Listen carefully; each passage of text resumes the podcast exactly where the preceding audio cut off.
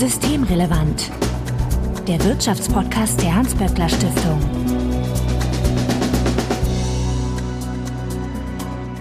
Heute ist Donnerstag, der 29. Juni 2023. Willkommen zur 150. Ausgabe von Systemrelevant. Bettina Kohlrausch, ich grüße dich. Hallo, 150. Ausgabe. Ja. Wäre es nicht 10.15 Uhr, würde ich mir einen Sekt aufmachen. Aber in einer Woche bin ich im Urlaub. Aber so bis dahin muss ich mich noch ein bisschen, ein bisschen Disziplin walten lassen. Wir müssen dann mal gucken, aber ich denke mal, die nächste Feier gibt es dann erst zum 200. ist ja dann ein ordentlicher Runder. Jedenfalls, du bist die Direktorin des WSI, dem Wirtschafts- und Sozialwissenschaftlichen Institut in der Hans-Böckler-Stiftung. Und an euch, wie immer, vorweg der Hinweis, dass wenn ihr uns erreichen möchtet, um Ideen, Fragen oder Unmut zu tun, dann könnt ihr uns beispielsweise auf Twitter antickern, at böckler-de oder auch per E-Mail an systemrelevant.böckler.de.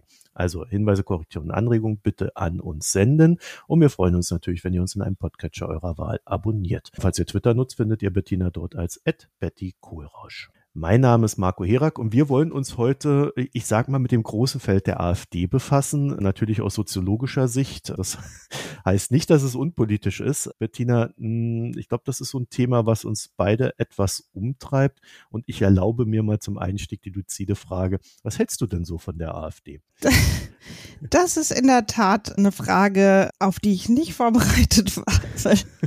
da kann man ja zwischen irgendwie wüstesten Beschimpfungen und extrem elaborierten soziologischen Einordnungen, glaube ich, alles liefern, weil natürlich ist es ein Thema, was mich in der Forschung bewegt, wobei wir ja gar nicht so sehr immer äh, gucken, wer wählt die, die AfD, sondern wir gucken, wer hat eigentlich die Einstellungen, die die AfD erfolgreich sozusagen anruft oder in Wählerstimmen umsetzt. Und auf der anderen Seite bin ich natürlich auch äh, Bürgerin dieses Landes und auf der Ebene auch persönlich einfach total entsetzt. Ja, also ich finde es entsetzlich, dass eine antidemokratische, rassistische, antisemitische Partei einen solchen Zuspruch erfährt. Das ist was, was mich durchaus auch auf einer persönlichen Ebene wirklich umtreibt.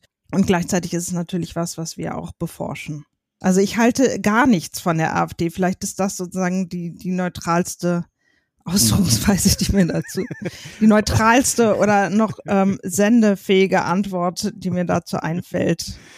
Gut, ich halte auch nichts von der AfD. Ich glaube, das muss ich jetzt auch nicht extra noch dazu sagen, aber für die Akten quasi.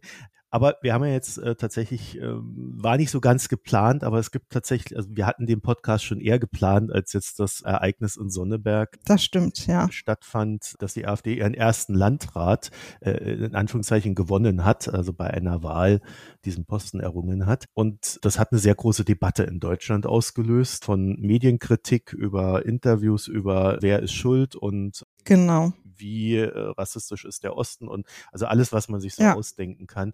Und äh, vielleicht können wir so ein bisschen dazu beitragen, das Ganze mal etwas zu ordnen, ja. aber zumindest mal mit Gedanken anzureichern. Ja, also unser Ausgangspunkt ist jetzt kein schöner, aber Sonneberg, Bettina, hast du dazu soziologische Daten, zum Beispiel im Sinne von, äh, wie viel Mindestlohnempfänger es in Sonneberg gibt? Ja, habe ich. So ein Zufall aber auch. Ja, nein. Also vielleicht noch mal zur Einordnung. Das äh, entspannt sich so ein Twitter, ich weiß gar nicht, ein, ein Journalist hatte darauf hingewiesen, dass in Sonnenberg die Leute gar nicht so arm sind wie zum Beispiel in Berlin. Was ich jetzt wenig verwunderlich finde, es gibt auch nicht so viel Arbeitslosigkeit, was ich auch nicht verwunderlich finde, weil so simple ökonomische Erklärungen in der Regel nicht funktionieren. Und das ist auch keine wirklich neue Erkenntnis.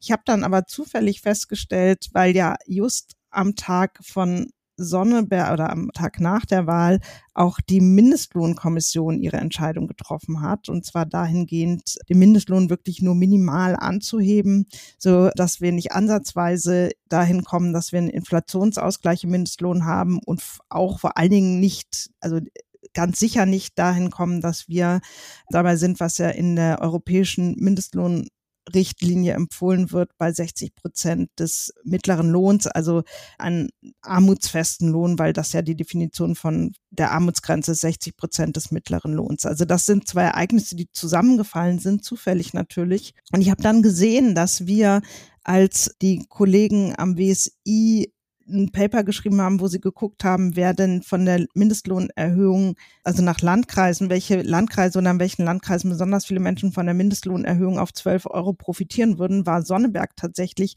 ganz oben mit 44 Prozent. Das heißt, 44 Prozent waren Mindestlohnbezieher im letzten Oktober und werden es wahrscheinlich auch heute noch sein. Und ich habe dann etwas provokativ geschrieben, die Leute haben vom Mindestlohn profitiert von der Erhöhung und konnten dann dabei zusehen, wie diese Erhöhung aufgefressen wurde von der Inflation.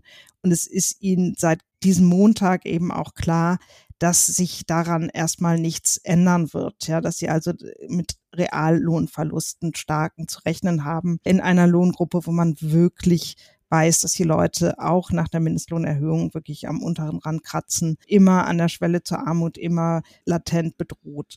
Und auch das ist natürlich keine Erklärung und vor allen Dingen ist es keine Entschuldigung. Aber für mich steht dieser Mindestlohnbeschluss schon so ein bisschen symptomatisch dafür, über was, was wir schon immer geredet haben und vielleicht äh, später auch nochmal etwas systematischer aufgreifen können, dass eben dieser Arbeitsmarkt für bestimmte Gruppen nicht funktioniert und dieses Sozialsystem nicht, weil die Menschen eben arbeiten, aber nicht wirklich davon leben können. Dysfunktionale Systeme sind dann, glaube ich, schon eine Begründung oder eine Erklärung, die man sich mal ein bisschen genauer angucken sollte. Ja, wenn, wenn eine Gesellschaft, ein Arbeitsmarkt für bestimmte Menschen nicht funktioniert, dann ist es ja nicht verwunderlich, wenn sie sich davon abwenden. Aber nochmal, es ist super komplex. Ich halte nichts von monokausalen Zusammenhängen. Wir gucken uns in unserer Forschung einen spezifischen Zusammenhang an.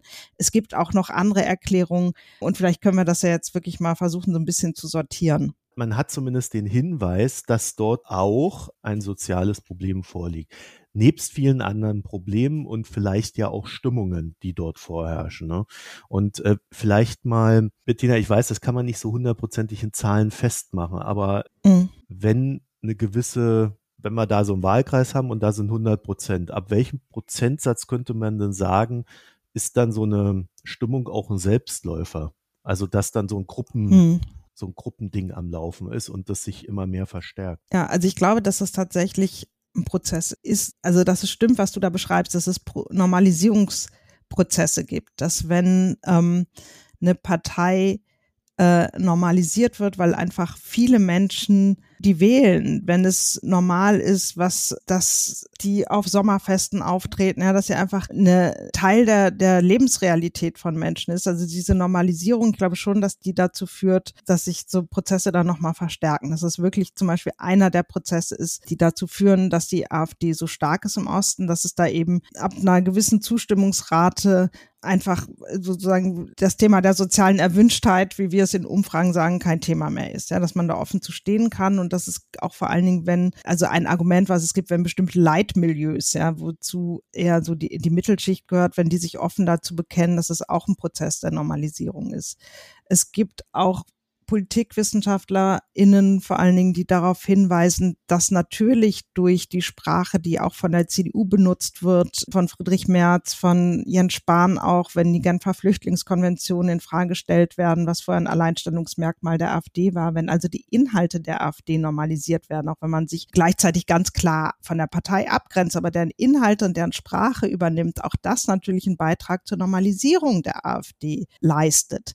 Das heißt, ich glaube tatsächlich, dieser Aspekt der Normalisierung, der Selbstverständlichkeit, dass es eben kein Tabubruch ist, diese Partei zu wählen, ist tatsächlich ein Punkt.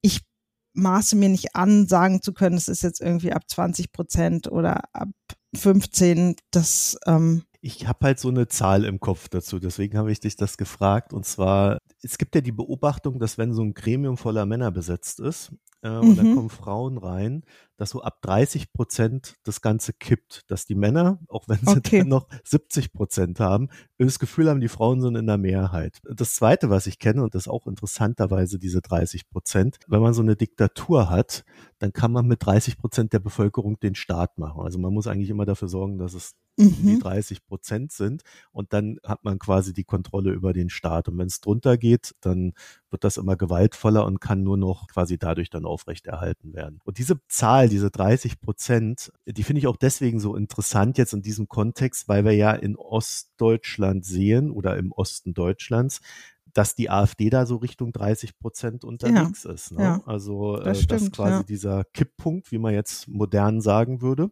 mhm. ist ja auch ein Lieblingswort unserer Zeit, dass wir da nahe dran sind. Und jetzt haben wir mit Sonneberg diese 60 Prozent halt auch gesehen, dass es konkrete Auswirkungen bei Wahlen hat, wo dann so erstmals die Machtstrukturen der bestehenden Republik ähm, genau. ähm, ja naja, es ist nicht erstmals, ist jetzt auch nicht ganz richtig, aber wo es so in die tieferen Machtstrukturen reingeht. Es ist das erste Mal die Exekutive tatsächlich. Mhm.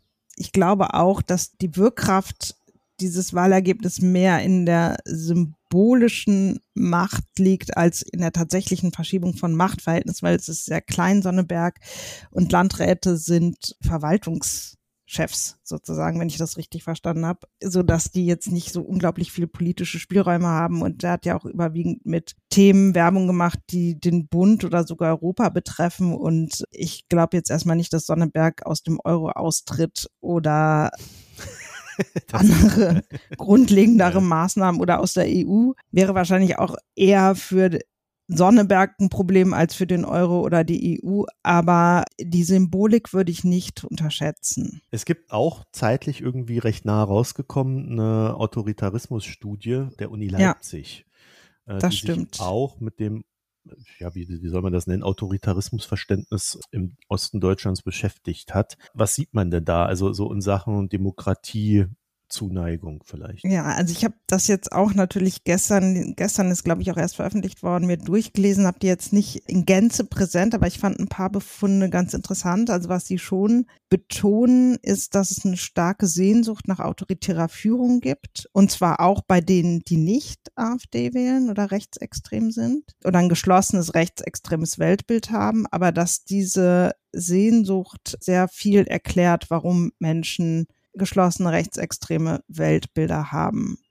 Und sie sagen, dass sieben Prozent im Osten ein geschlossenes rechtsextremes Weltbild haben. Und das ist schon, also das ist jetzt nicht, dass sie sozusagen rechtsextreme Positionen vertreten, sondern wie gesagt, also in sich ein geschlossenes Weltbild, dass sie auf allen Dimensionen, die die identifiziert haben von Rechtsextremismus, dem eben zustimmen. Aber das Interessante ist, dass es da auch unglaubliche Varianzen gibt. Also zum Beispiel in Sachsen-Anhalt sind es 11,6 Prozent und das ist schon eine substanziell große Zahl. Und was ich auch interessant fand und auch beunruhigend und gleichzeitig was, was wir auch in unseren Daten immer gesehen haben, ist, dass es einerseits eine sehr hohe Zustimmung zur Demokratie als Idee gibt, aber dass gerade im Osten weniger als die Hälfte das gut finden, wie die Demokratie in Deutschland umgesetzt ist. Ja, nur 42 Prozent, also weniger als die Hälfte. In Westdeutschland sind es immer 58 Prozent, finde ich ehrlich gesagt auch ziemlich wenig. Wobei es ja äh, da noch einen Seitenstrang gibt, also eine Erklärung im Sinne von, man hat nicht das Gefühl, auf diese Demokratie einwirken zu können. Genau, Genau. Das ist ja ganz interessant, weil ja der, der Osten Deutschlands ähm, nach der Wende mit sehr vielen, ja, ich sag mal, Westlern durchsetzt wurde ja. in der Verwaltung, äh, auch westliche Politiker, wo man dann die Jungpolitiker rübergeschickt hat, und so weiter und so ja. fort. Also, wo man schon auch sagen kann, da haben die Leute ja einen gewissen Punkt. Total, ja. Ne? Also wenn man das auch aus dieser, wir müssen ja erstmal zusammenwachsen Perspektive sieht, dann kann man sagen, dann haben sie nicht das Gefühl, dass sie Macht empfinden. Und, und für mich ist ja der psychologische Effekt dann hinten raus seitens der AfD genau der. Also wenn ich das sehe, dass, dass die Leute das Gefühl haben, okay, wir wählen jetzt die AfD und auf einmal kommen die ganzen westlichen Journalisten angerannt und interviewen uns und fragen, wie es uns geht. Und äh, auf einmal steht die Bundesrepublik Kopf und die CDU äh, redet uns nach dem Mund. Das ist ja auch Machtempfinden. Ne? Genau, also ich glaube, dieses Thema von Selbstwirksamkeit und Kontrollverlust spielt da eine große Rolle. Noch einmal zur Frage Demokratie. Es ist natürlich die Kritik an undemokratischen Strukturen ist natürlich nicht zwingend rechts. Im Gegenteil. Ja, also wir haben das ganz oft bei der EU. Das ist ja auch eine Kritik, die wirklich von links kommt. Und auch ich würde sagen, da ist irgendwie Luft nach oben, wenn man darüber nachdenkt, wie man Demokratie in Deutschland umsetzen kann. Wir haben viele Bereiche, die sind undemokratisch. Wir haben in großen Anteil von Menschen, die ihr Leben, die nicht wählen dürfen, zum Beispiel. Wir haben Bereiche in der Wirtschaft, die sind nicht demokratisch reguliert. Insofern ist es jetzt auch nicht völlig abwegig zu sagen, das ist nicht ideal umgesetzt in Deutschland und schon lange nicht automatisch rechts. Aber ich glaube auch, dass diese Frage von Demokratie im Sinne mitgestalten können, mitbestimmen können. Und zwar nicht, nicht irgendwie im Sinne von gefragt werden, irgendwie beim Klassenrat in der Grundschule, wo nicht reale Macht wirklich mit, mit verbindet, sondern wirklich was bewegen zu können, ist ein total zentraler Aspekt. Und das war auch irgendwo in der Studie, ich suche es mal ganz kurz. Genau, also die nennen das politische Deprivation. Man kann das auch nennen, wir nennen das manchmal auch so Anomie, also soziale Desintegration. Und die haben zwei Fragen dazu oder Aussagen. Leute wie ich haben sowieso keinen Einfluss darauf, was die Regierung tut. Stimmen 77,4 Prozent zu. Und ich halte es für sinnlos, mich politisch zu engagieren, 64,6 Prozent. Und das ist natürlich wirklich ein Problem. Das haben wir auch immer wieder gesehen. Also diese Erfahrung von Kontrollverlust und nicht wirklich Einfluss zu haben, bis hin, das ist was, was wir in unseren Daten oft auch gesehen haben, nicht mehr, nicht, gar nicht mehr zu wissen, wo überhaupt was entschieden wird. Ja, also nicht nur, dass man nicht gefragt wird, man weiß nicht mal, ähm, äh, an welche Stelle man sich wenden müsste, hätte man was zu sagen. Das erklärt auch sehr viel von Rechtsextremen oder Einstellungen oder Einstellungen gruppenbezogener Menschenfeindlichkeit. Wir nennen es bei uns ja antidemokratische Einstellungen. Und das halte ich für ein äh, Problem und ich finde es absolut plausibel, dass dieses Gefühl im Osten stärker ausgeprägt ist, wenn man sich anguckt, was nach der Wende passiert ist. Auf der anderen Seite, wenn man diese starke Sehnsucht nach autoritärer Führung, die es ja auch gibt, mal so auf unsere aktuellen Debatten umlegt. Ne? Also wenn ich mir diese ganzen Heizungsdiskussionen angucke. Ja. Also da, da, kann man ja fast schon verstehen, dass die Leute das Bedürfnis haben, dass da mal einer hergeht und sagt, so, jetzt gehen wir mal in die Richtung. ja. Wir hatten ja ähnliche Debatten, das, das, das wird immer sehr schnell vergessen, aber ähnlich schlimm war es damals bei der Grundrente, wo man dann über kleinste Details Monate gestritten hat, die gar nicht mal so relevant waren, einfach um zu zeigen, dass man unterschiedlicher Meinung ist. Das zehrt ja auch aus, während es für die meisten Menschen ja gar nicht so wichtige Themen sind, äh, sondern andere Themen vielleicht viel brennender sind und die gar nicht mehr stattfinden, auch ja. in der öffentlichen Wahrnehmung. Ich glaube, also, dass das schon ein wichtiger Punkt ist jetzt, was du auch mit dem Heizungsstreit angesprochen hast, wenn es ein oder nochmal einen Schritt zurück. Also, ich glaube, man muss einfach mal unterscheiden zwischen antidemokrat, ich nenne es jetzt antidemokratische Einstellung, weil wir mit mhm. diesem Konzept arbeiten. Man kann es auch rechtsextreme Einstellung nennen, wie auch immer. Das eine ist ja, dass es diese Einstellung interessanterweise, und das war auch wieder ein Befund dieser Studie, gar nicht so viel mehr geworden sind in den letzten Jahren, sondern dass das schon immer relativ weit verbreitet war. Das Phänomen ist ja eher, dass es jetzt eine Partei gibt, die die sehr gut abruft. Und dann stellt sich natürlich die Frage, warum? Und da gab es ja auch ein großes Schuld hin und Hergeschiebe zwischen Opposition und Regierung. Und ein Hinweis war ja irgendwie, eure Performance ist schlecht. Mhm. Und ich glaube, dass das in der Tat ein Teil des Problems ist, wenn eine Regierung, ein System einfach sich dysfunktional präsentiert und die Menschen eh tendenziell kritisch diesem System gegenüberstehen, dann äh, führt das sicherlich nicht dazu, dass sie vom Gegenteil überzeugt werden.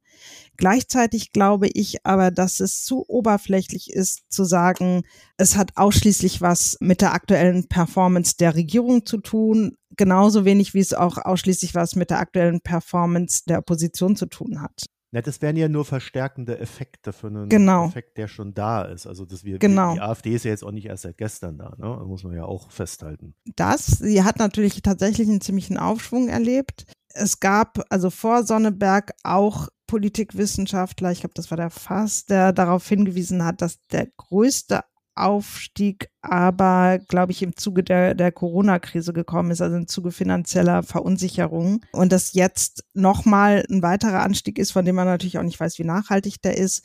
Aber auch da die Frage irgendwie, macht es nicht mehr Sinn, etwas grundsätzlicher darauf zu gucken, weil das sind natürlich Momentaufnahmen, wenn man irgendwie sagt, wegen des Heizungsstreits hat die AfD in Sonneberg gewonnen. Und da macht es natürlich auch Sinn, nochmal etwas grundsätzlicher zu gucken, was sind denn auch systemische Ursachen. Und da finde ich, bin ja ein großer Fan dann doch oder kann viel anfangen mit Erklärungen auch von Heidmeier, der eben auch nochmal, was du eben für den Osten beschrieben hat, letztlich äh, für die gesamte kapitalistische Welt beschrieben hat, weil er gesagt hat, es hat sich in den letzten Jahren immer mehr so ein autoritärer Kapitalismus durchgesetzt, dem auch wenig entgegengesetzt worden ist, ja, auch im Zuge des Neoliberalismus. Und diese Erfahrung, machen Menschen, also sind erstmal verbunden mit Anerkennungsverlusten und Anerkennungsbedrohungen, natürlich mit realen materiellen Verlusten, aber auch mit, mit einer Bedrohung des Verlustes von Dingen, die einem wichtig sind, ja, Abwertung von Qualifikationen zum Beispiel oder das Gefühl, nicht mitgestalten zu können,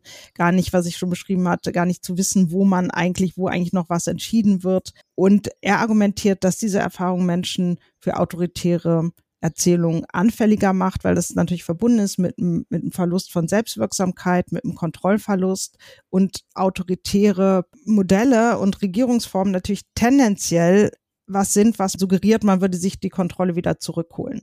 Ja, ob das dann real der Fall ist, steht nochmal auf dem anderen Blatt. Aber es ist natürlich eine Erzählung, die erstmal für viele Menschen vermutlich eine plausible Antwort gibt auf diese persönlichen Gefühle, individuellen Gefühle von Kontrollverlust und Verlust von Selbstwirksamkeit. Und ich finde das wichtig, nochmal ganz grundsätzlich diese Systemfrage auch damit reinzubringen und zu sagen, was sind denn wirklich systemische Ursachen? Weil wir, also ich habe das jetzt auch öfter erlebt, wenn man dann versucht, mal das zu erklären oder auch den Hinweis zum Beispiel auf die Mindestlohnbezieher in Sonnenberg, dann kriegt man ganz oft sofort irgendwie zu verstehen gegeben, man darf das nicht entschuldigen, man muss klare Kante zeigen und man muss das vor allen Dingen irgendwie deutlich machen, dass man deren Haltung der AfD-Wähler ablehnt, weil das nochmal als, als Einschub, was auch klar ist, das sind keine Protestwähler. Da ist sich die Forschung inzwischen wirklich einig.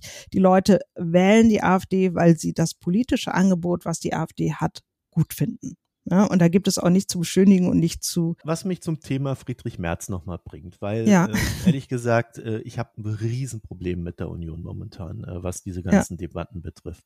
Weil jetzt hat man ja zumindest Friedrich Merz, ich will nicht sagen die ganze Union, weil man sich in der Union ja durchaus über den Kurs streitet, aber Friedrich Merz ist ja nun mal CDU-Chef, äh, aber CSU und CDU, ähm, ich, ich glaube zwischen Söder und Merz ist da eine halbwegs große Einigkeit. Die Reaktion von Friedrich Merz jetzt auf die Wahlergebnisse in Sonneberg war im Grunde, dass er gesagt hat, unser Hauptgegner sind die Grünen.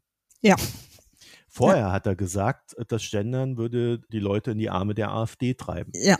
Und er hat noch ein paar andere sehr skurrile Dinge gesagt, wo man aber eigentlich auch, und du hast es im Grunde ja schon gesagt, die CDU ist ja in der Hinsicht überhaupt nicht glaubwürdig für die Leute, sondern die haben seit Ewigkeiten dieses Dogma, rechts von der CDU darf es nicht geben, also redet man den Leuten nach dem Mund. Und jeder weiß, wenn ich äh, quasi wirklich diese Ansicht vertrete, die die AfD-Wähler haben, ja, dann muss ich die AfD wählen. Ja. Was also äh, Friedrich Merz mit der CDU da aus meiner Sicht betreibt, ist, dass er einfach sagt, ja, die, die Inhalte der AfD sind schon ganz okay, nur die Partei ist scheiße. Genau, und das ist das, was ich vorhin als Normalisierung beschrieben habe. Ja. Das funktioniert nicht. Also wenn man die Inhalte der AfD normalisiert und legitimiert, dann ist es einfach wenig überzeugend zu sagen, aber die Partei ist schlecht. Und dadurch befördert das, und dazu gibt es tatsächlich auch eine ganze Menge Forschung, sowohl konservative Parteien als auch sozialdemokratische, die ja auch teilweise sagen, dass wir dann einen sozial einen eher linken Kurs, aber bei, bei gesellschaftspolitischen Fragen eher einen konservativen Kurs fahren sollten. Das ist äh, ja häufig dann so, ein, so eine Strategie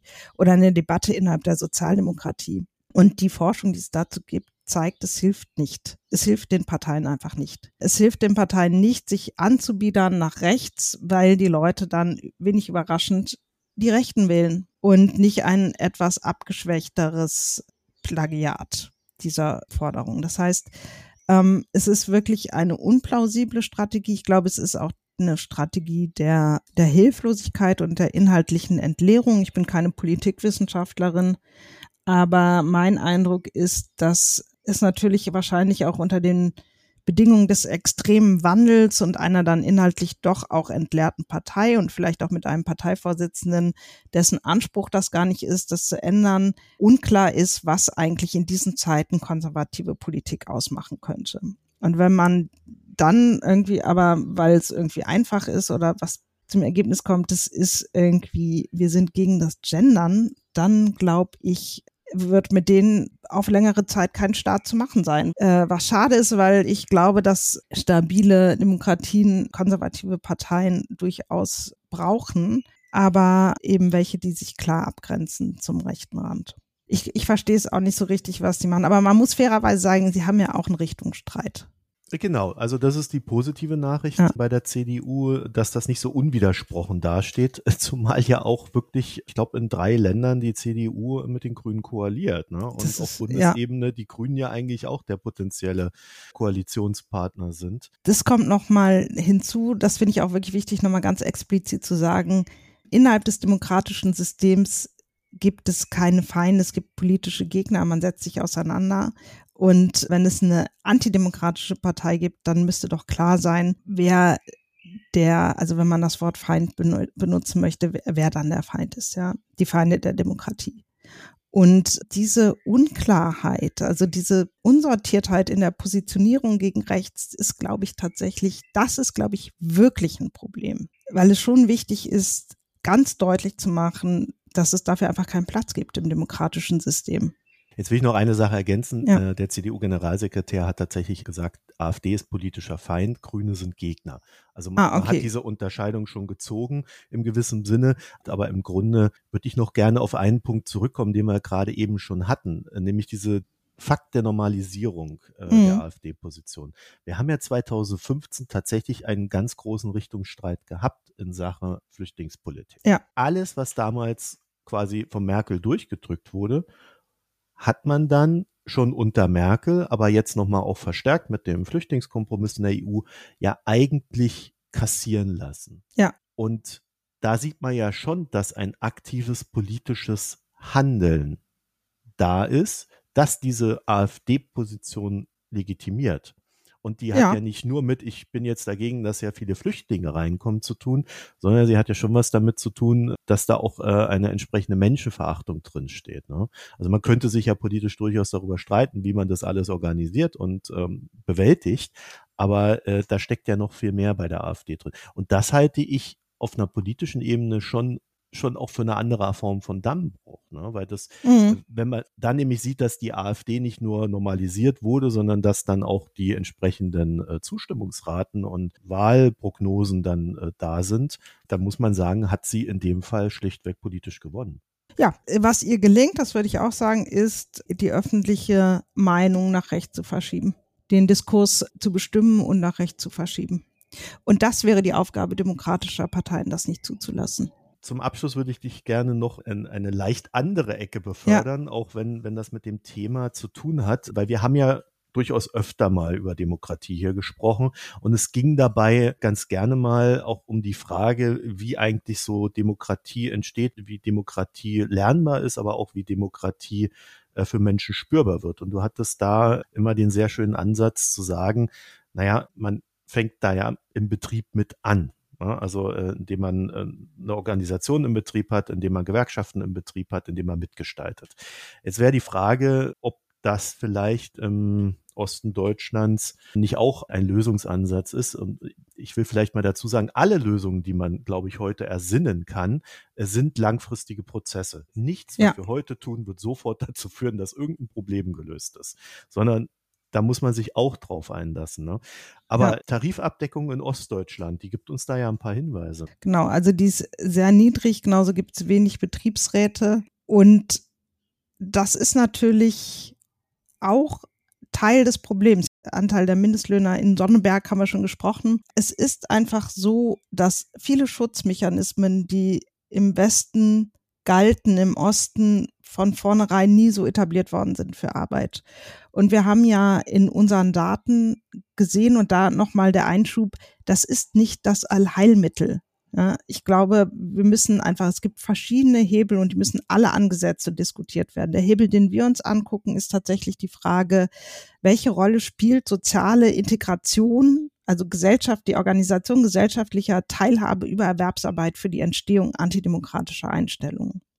Und wir haben schon gesehen, dass Menschen, die über Erwerbsarbeit besser integriert sind, auf einer ganz praktischen Ebene, also höhere Löhne haben, sichere Arbeitsplätze, aber auch auf dieser demokratischen Ebene, die Erfahrung mitgestalten zu können, wie der Arbeitskontext aussieht. Und es passiert natürlich immer dann, wenn Betriebsräte da sind, die auch gute Arbeit machen und was zu sagen haben, gefragt zu werden, wenn Entscheidungen anstehen, zum Beispiel, wie sollen neue Technologien eingesetzt werden, soziale Anerkennung zu erfahren über Kolleginnen, ja, die ich weiß, was ich kann und die wissen, was ich kann. Ich habe meinen Platz hier in im Betrieb und wahrscheinlich dann auch in der Gesellschaft. Und die Leute wissen das. Das sind alles Erfahrungen, die tatsächlich schützen vor antidemokratischen Einstellungen. Und deshalb glaube ich, ist es so wichtig, dass Erwerbsarbeit die ja eigentlich ein Angebot ist, gesellschaftliche Teilhabe zu leben und zwar nicht nur auf einer rein materiellen Ebene, sondern auch eben auf dem, was ich gesagt habe, ne, demokratisch mitgestalten zu können. Wir haben im Kontext von Erwerbsarbeit eigentlich sogar weitergehende demokratische Rechte, weil wir zum Beispiel mit Betriebsrat wählen können, weil wir ein Streikrecht haben. Also wir haben da nochmal Mitgestaltungsmöglichkeiten, die über die parlamentarischen demokratischen Mitbestimmungsmöglichkeiten hinausgehen. Und wenn Menschen diese Möglichkeiten haben, dann sehen wir, wir nennen diese Rechte, die, die damit verbunden sind, diese demokratischen, aber auch materiellen Rechte, so industrielle oder wirtschaftliche Staatsbürgerrechte. Und wenn Menschen viele solche Rechte haben, dann neigen sie tatsächlich seltener zu antidemokratischen Einstellungen. Und deshalb ist mein Plädoyer schon immer, sich Erwerbsarbeit in ihrer Organisation und aber auch wirklich die Gestaltung von betrieblicher Arbeitsrealität und äh, dann eben auch betrieblicher Demokratie, also Mitbestimmung, das wirklich als ein Feld zu sehen, wo Land gewonnen werden kann gegen die AfD. Das ist jetzt kein Automatismus. Ja, wir könnten irgendwie morgen flächendeckend Betriebsräte haben. So einfach geht es natürlich nicht. Es hat ja auch lange gedauert, bis sozusagen der Boden bereitet war für diese Partei. Und äh, genauso lang wird es vermutlich dauern, ihm den wieder zu entziehen. Aber es ist ein wichtiges Feld, auf dem man daran arbeiten kann. Und das ist ja auch unser Forschungsinteresse, was wir uns jetzt übrigens auch demnächst mal im europäischen Vergleich angucken werden im Vorfall der Europawahl. Man ist, was man tut. Ja. Bettina Kohlrausch, ich danke dir für das Gespräch. Ich danke dir. Und wenn ihr dazu noch ein paar Gedanken habt, schickt sie uns äh, per E-Mail an systemrelevant.böckler.de oder auf Twitter at böckler-de. Immer alles mit OE natürlich. Und wir freuen uns natürlich, wenn ihr uns in einem Podcatcher eurer Wahl abonniert. Bettina findet ihr auf Twitter als at Betty Kohlrausch. Vielen Dank fürs Zuhören, euch eine schöne Zeit und bis alsbald mal wieder. Tschüss. Tschüss. Das war Systemrelevant, der Wirtschaftspodcast der Hans-Böckler Stiftung.